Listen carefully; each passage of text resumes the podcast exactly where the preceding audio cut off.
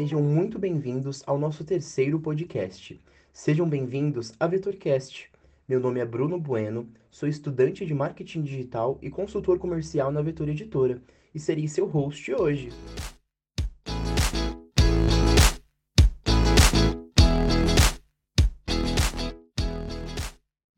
E nosso tema de hoje será RH estratégico, uma das vertentes do RH que vem se popularizando cada vez mais um tema muito atual e pertinente, tendo em vista o momento de pandemia ao qual estamos vivendo e a alta demanda aos quais o RH tem precisado se adequar.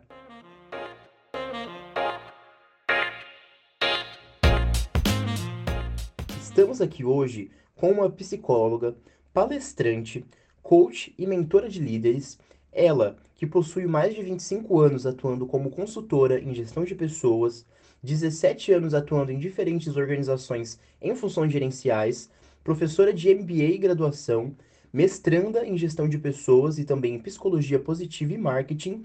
Estou falando da talentosíssima Lucimar. Lucimar, desde já gostaria de agradecer imensamente ter aceitado o nosso convite. Ficamos lisonjeados de receber uma profissional com uma vasta experiência e vivência nesse tema como você possui. Oi, Bruno, tudo bem? Olá, ouvintes desse podcast da Vetor. Estou muito feliz de estar aqui com vocês. É sempre uma alegria bater um papo sobre a área de gestão de pessoas, de RH, que é uma área que eu milito já há 25 anos, da qual é, é um propósito da minha vida, né?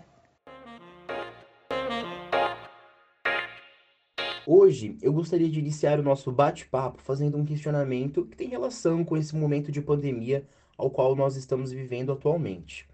Lucimar, você acredita que a área de RH se tornou crucial no momento da pandemia? Quais são os principais temas que são tendências para o RH? O que é moda e o que veio para ficar de fato em gestão de pessoas? Olha, Bruno, a área de RH ela não se tornou crucial, ela sempre foi crucial, porque se você pensar que negócio é feito por pessoas e para pessoas, é, as pessoas são sempre o maior patrimônio de qualquer organização. Isso parece frase feita, mas no fundo é isso, porque processos e maquinários, eles não fazem negócios sozinhos.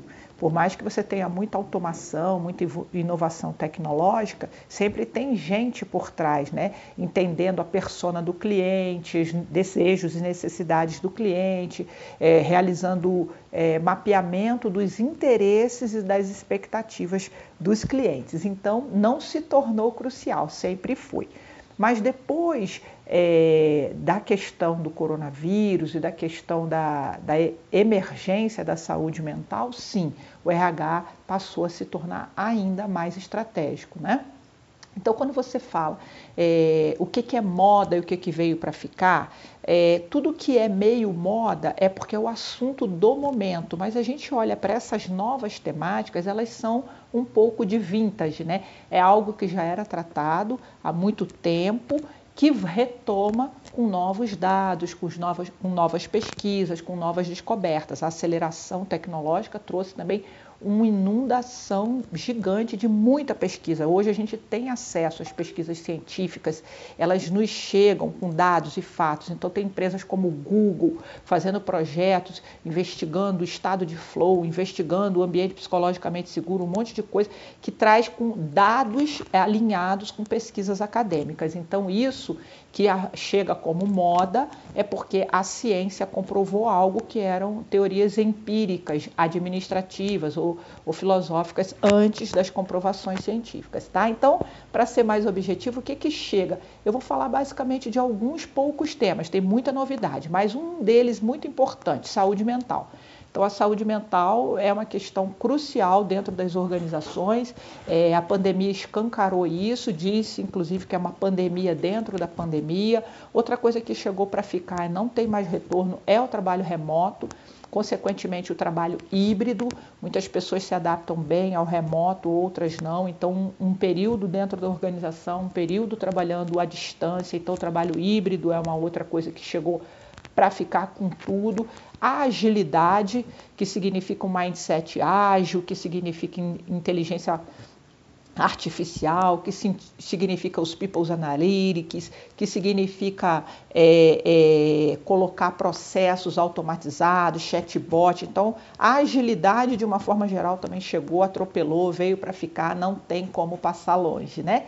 E uma outra coisa que está bem em voga, apesar de não ser um tema tão novo assim, porque já vem desde 2011, é o ambiente psicológico seguro, porque os estudos comprovam que o motor de, de, equipes de alta performance de inovação é o ambiente psicológico seguro, estudo da doutora Amy Edmondson, que vale a pena a gente olhar um pouco, que também apoiou o projeto Aristóteles do Google, que é esse estado em que um grupo, uma equipe, se sente é, é, acolhida e aceita na sua diversidade de pensamentos, de ideias e onde expressar o que se pensa e o que se sente não é motivo de censura nem de retaliação. Então, o ambiente psicológico seguro é um alavancador muito grande dos estados de flow, dos estados de inovação, dos estados de alta performance, de, de engajamento. Chegou para ficar. E para criar um ambiente psicológico seguro, nós precisamos de lideranças muito é, bem desenvolvidas. E esse é um tema que todas as grandes organizações estão de olho, querendo saber como é que faz para fazer acontecer nas suas organizações, né? Ótima colocação. Acredito que todas essas mudanças e acontecimentos vindos do coronavírus de fato trouxeram mais visibilidade para o setor de RH. Dando continuidade às perguntas, eu percebo que o setor de RH sofre muita pressão e tem um grande desejo de evidenciar sua atuação estratégica. Mas afinal, o que é ser estratégico? Essa é a pergunta de um milhão de dólares, né? O que é ser estratégico? Muita gente escrevendo como tornar seu RH estratégico, como ser estratégico. Aí é treinando, é mentorado, é aluno, é profissional de RH procurando a gente. Eu quero ser estratégico. Como é que eu faço para ser estratégico, né? estratégico é de comer, é de beber, é de vestir. Estratégico é de ser, né? Então, a gente diz que estratégico é tudo aquilo que trabalha agregando valor para o usuário final. Então, é, dentro de uma abordagem, por exemplo, no Balance Scorecard, que é uma metodologia de gestão de negócios criado em Harvard, é, que tem quatro grandes pilares: o pilar financeiro, o pilar de processos, o pilar de satisfação de cliente, o pilar de inovação ou aprendizado. Tudo que você faz dentro de uma organização que fortalece um ou mais pilares é estratégico. Então, quando eu penso que o RH tem, o, o RH é dividido em três grandes papéis. O primeiro papel dele é um RH de operações, vamos chamar assim, é onde a, a eficiência é muito necessária. Rodar uma folha de pagamento bem estruturada, obedecendo legislação trabalhista, previdenciária, é, cumprindo as normas e políticas de sindicato, de CLT, de Constituição. Esse é o RH Operações, onde está basicamente ali a administração de pessoal, é, regulatório, trabalhista, previdenciário, jurídico, é, normativo se você tem um RH operações bem feito, bem robusto, isso não significa que o seu negócio é inovador e campeão de vendas, mas significa que você protege a organização de riscos, né? É, riscos contábeis, jurídicos, trabalhistas. Então, ter um RH de operações forte e poderoso é muito estratégico. Mas é a defesa, não é ataque, é onde você evita perdas, desperdícios, não aderências, tá? Depois você vai ter o RH, que a gente chama o RH especialista, que, onde estão incluídas as áreas, os subsistemas que dão robustez à eficiência da operação, melhores práticas. Então, é, boas políticas de remuneração, de benefícios, de desenvolvimento, de atração, de seleção, de desenvolvimento, de, de experiência do cliente. Né? Então, os subsistemas são as áreas que pensam, através de benchmarks e pesquisas, nas melhores, nos melhores processos, nas melhores políticas, nas melhores práticas. Então, ter boas políticas, boas práticas, processos eficientes, enxutos, ágeis em RH é muito estratégico. Então, isso seguiria o segundo ator estratégico do RH, o RH especialista. Por fim, o terceiro RH especialista, muito em voga agora, é o RH consultivo, ou a área de, de business partner, que é esse RH que está alocado nas áreas de negócio e serve de mentor, de suporte para a alta direção, para os heads das áreas, para refletir sobre a área que olha para o negócio, mas olha também para as pessoas. Então, esse RH consultivo, consultoria interna, HRBP, nome americanizado, é aquele que se utiliza das boas políticas do RH especialista e trabalhando em parceria com esse RH especialista, oferece um, um, um, acompanhamento mais especializado, mais direcionado, mais personalizado para cada área. Então, como business partner, que é a área, que é a carreira de onde eu vim no RH, a gente senta com os diretores da área ou com os gerentes da área e a gente pensa a equipe dele, a performance do time dele, o headcount do time dele, o desenvolvimento do time dele, as movimentações do time dele, é, a remuneração, as movimentações, as práticas legais para a equipe dele. A gente ajuda esse líder a desenvolver um olhar de gestão de pessoas e com isso a gente também preserva a cultura, os valores, alinha as práticas desse líder às práticas que a organização coloca como regras de negócio. Então, o que é ser um RH estratégico? É aquele profissional ou aquele conjunto de trabalhos dos diferentes setores de RH que conjuntamente fortalecem a defesa e o front tendo boas políticas, bons processos, cumprindo legislação trabalhista, tributária, previdenciária, etc., as regras de trabalho e, ao mesmo tempo, desenvolvendo um DNA de liderança que fortalece a cultura da empresa. Tá certo?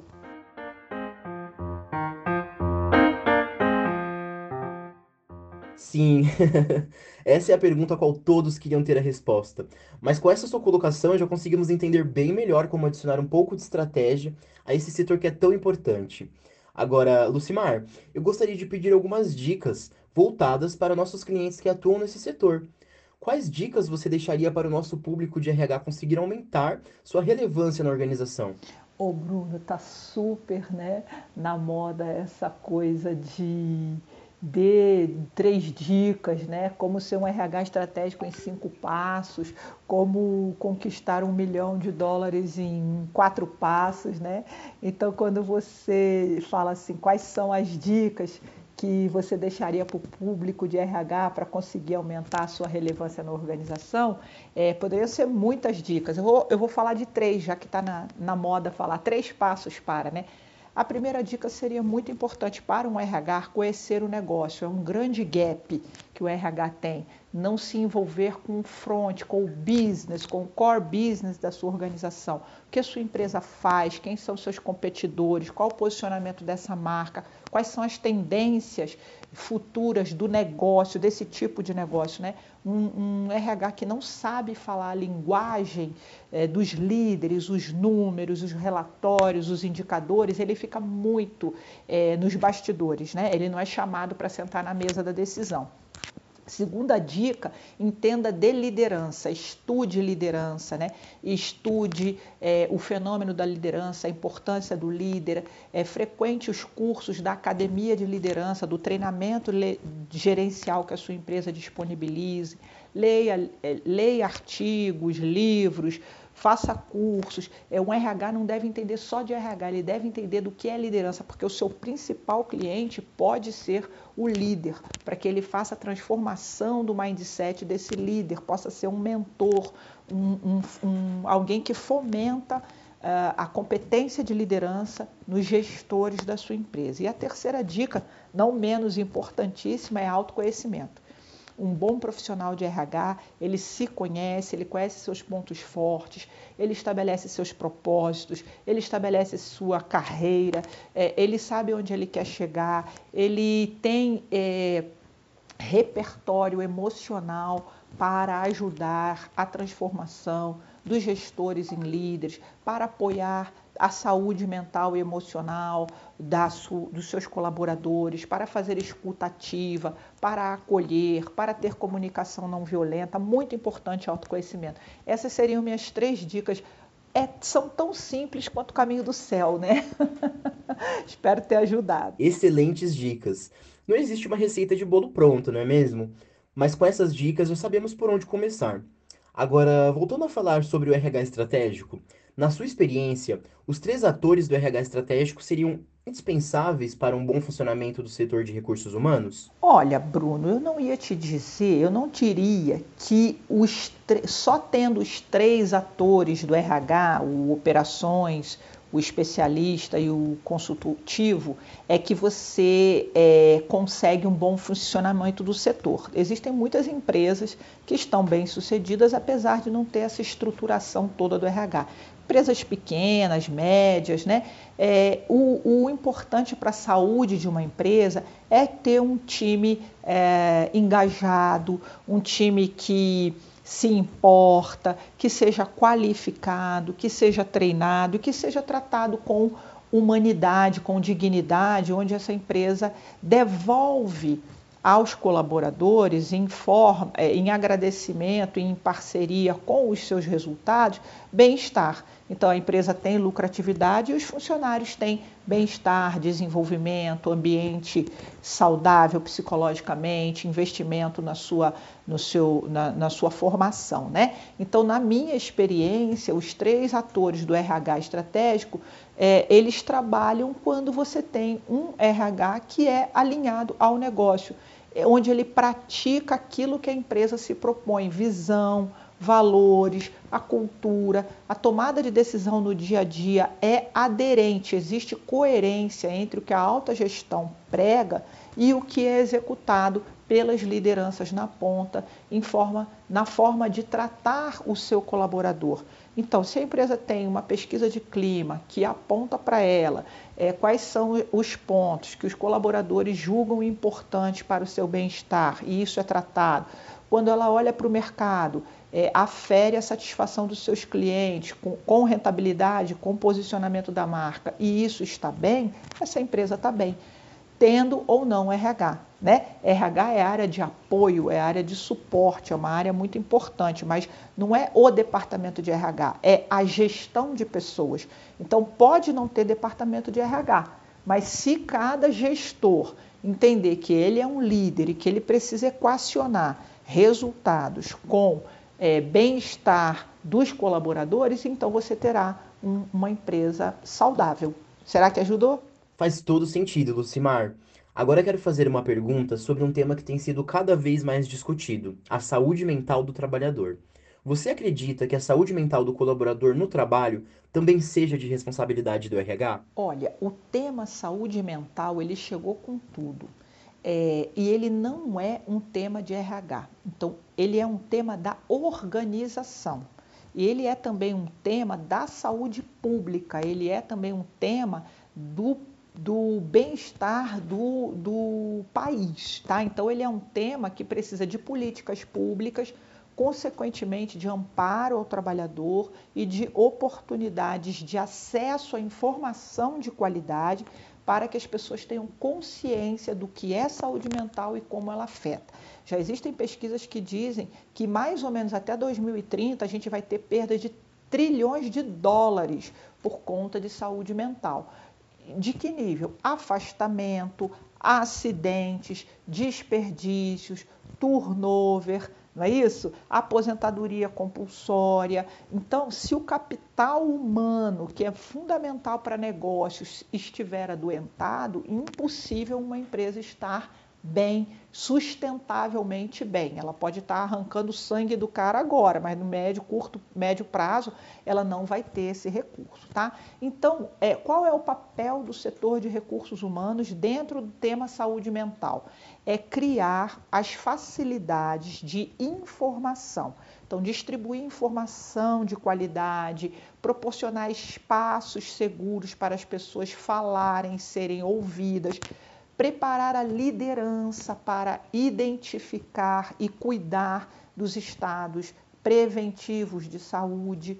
A empresa também precisa fazer parceria com órgãos e instituições especializadas para endereçar o colaborador que estiver adoentado, e para isso ela pode usar muito a parceria dos, do, da assistência médica dela, né? Então já existem plataformas aí muito interessantes onde você pode oferecer consultas ou, ou conversas de apoio com especialistas. Então eu acho que ao RH cabe o papel de fomentar o tema formar, é, levar informação para os líderes para que eles possam é, ter é, manejo e identificar, saber como lidar com os colaboradores, é, dar voz a essa necessidade e endereçar. Então, o RH tem que ter o papel preventivo e curativo. Ele tem que cuidar da saúde emocional e ele tem que divulgar informações. E aí existem mil e uma ações muito inovadoras, muito interessantes no mercado. Então o RH não pode passar ao longo disso, mas eu não acho que é papel do RH é, tratar a saúde mental do colaborador, mas oferecer as ferramentas. Assim como não é papel do RH fazer gestão de pessoas, mas oferecer os processos e as políticas.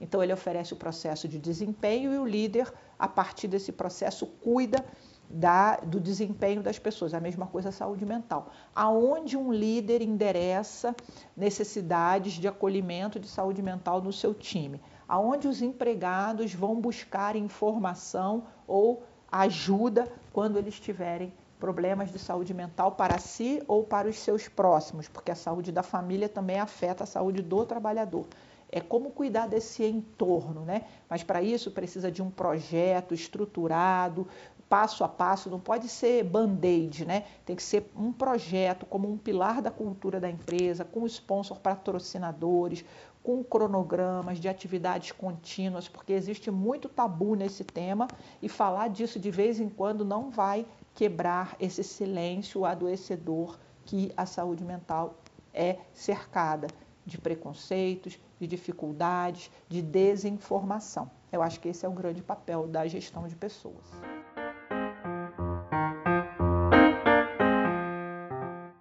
Sim, concordo plenamente com você. Esses tabus precisam ser quebrados e esse tema precisa ser de fato tratado com ações. Agora, voltando a falar sobre o momento atual da pandemia, como você acha que o RH poderia apoiar as organizações e colaboradores durante a pandemia, Lucimar? Então, dando continuidade à pergunta anterior, né, como é que o RH pode apoiar as organizações e os colaboradores durante a pandemia?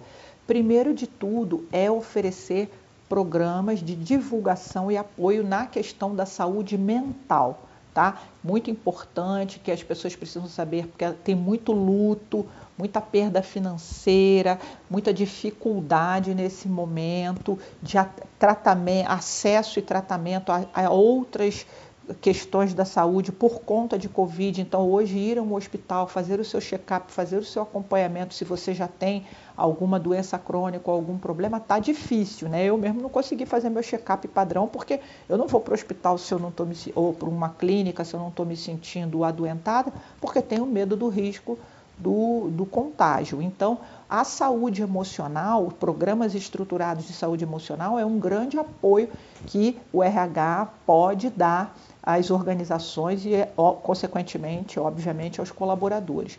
É, o preparo do líder sempre, mantendo o líder informado sobre essas questões, como lidar com o luto, com a tristeza, com a ansiedade, com, a, com a, o adoecimento do seu colaborador, o afastamento, a, o retorno, né? É, as mães que estão em casa sem a rede de apoio com seus filhos em homeschooling, falo mãe, mas os pais também, as famílias que estão com os seus idosos, com suas crianças, sem a sua rede de apoio, falta de escolas, as próprias secretárias ajudantes do lar, nem todas estão conseguindo ir trabalhar, então as famílias estão trabalhando dentro de casa em condições sem rede de apoio, ajudantes do lar e a questão do, da, das escolas das crianças, né? Ajudando esses líderes a terem conversas de valor, encontros de acolhimento, de inclusão social, de conexão, de integração. Então, horários de conversas, tá? As pessoas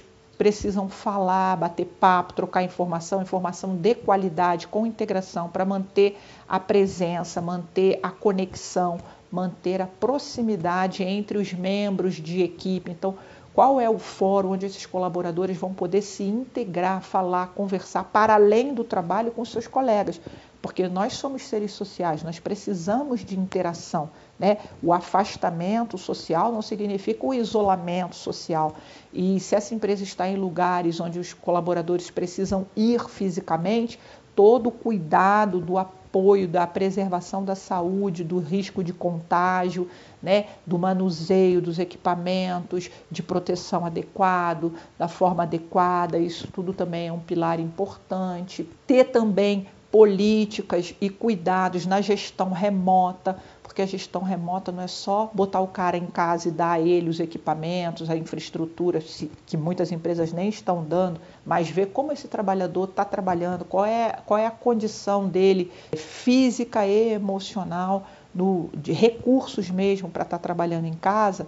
Fora isso, metas, gerenciamento, produtividade, objetivo, é como é que a gente, como é que ele vai ser avaliado, como é que ele vai ser cobrado, qual é a jornada de trabalho dele, como é que é a interação dele com os colegas e com os líderes. RH precisa ter processos e políticas e treinamento para as equipes e para as gerências, lideranças, sobre como é que vão me avaliar, como é que eu vou entregar, é, como é que eu trabalho, qual é a minha jornada, como é que eu tiro folga, é, como é que eu, me, eu cuido dos equipamentos da empresa, quais são minhas metas, né, como é que eu reporto meus problemas. Então, isso aí o RH precisa, já deve ter dado um jeito de organizar, mas tem empresa que deixou é, a seleção natural, né? E aí você vê de tudo que é desmando de líderes e de também de perdidos, líderes perdidos. Eles não sabem como gerir o, o, a produtividade no ambiente remoto, né?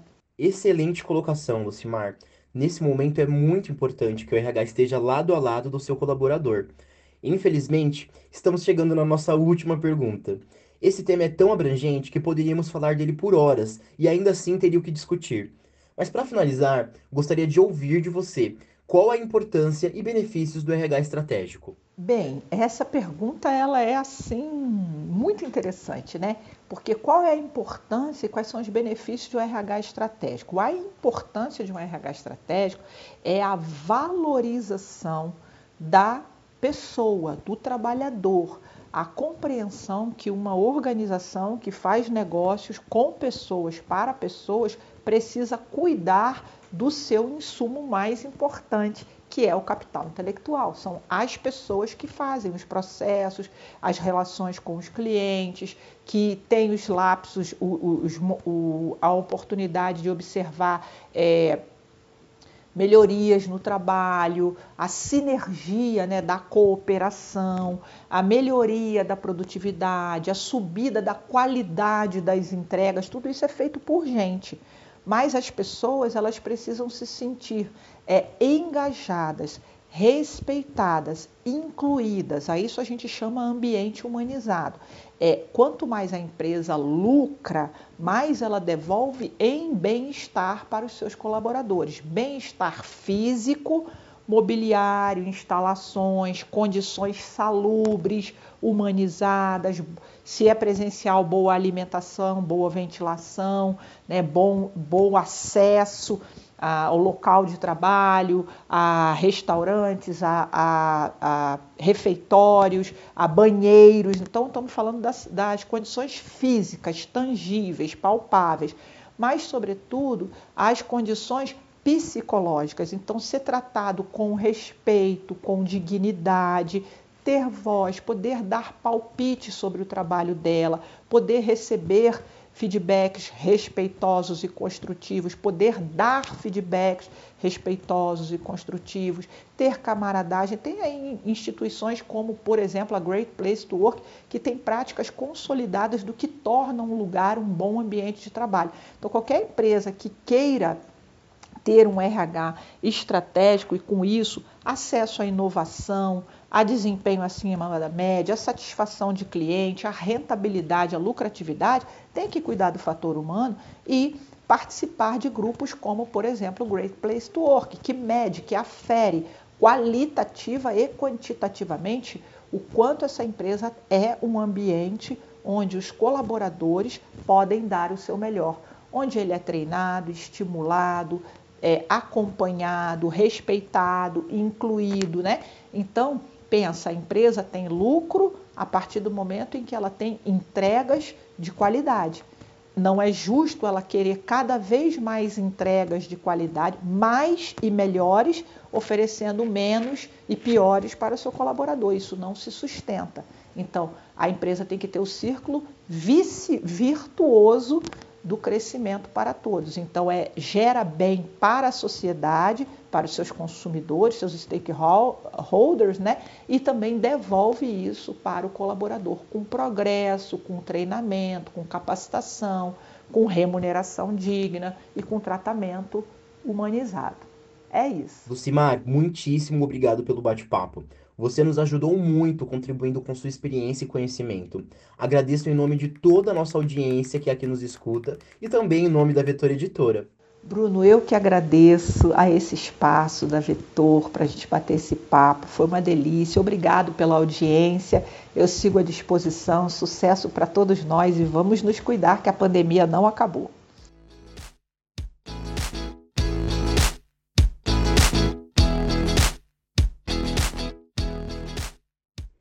Aí, pessoal? Gostaram da entrevista? Querem participar do nosso podcast? Então não deixe de enviar um e-mail para canalpodcast@vetoreditora.com.br com feedbacks, dúvidas, sugestões de próximos temas. Isso mesmo, você pode participar do nosso podcast. Mais um canal de informação e interação para vocês ficarem por dentro de tudo.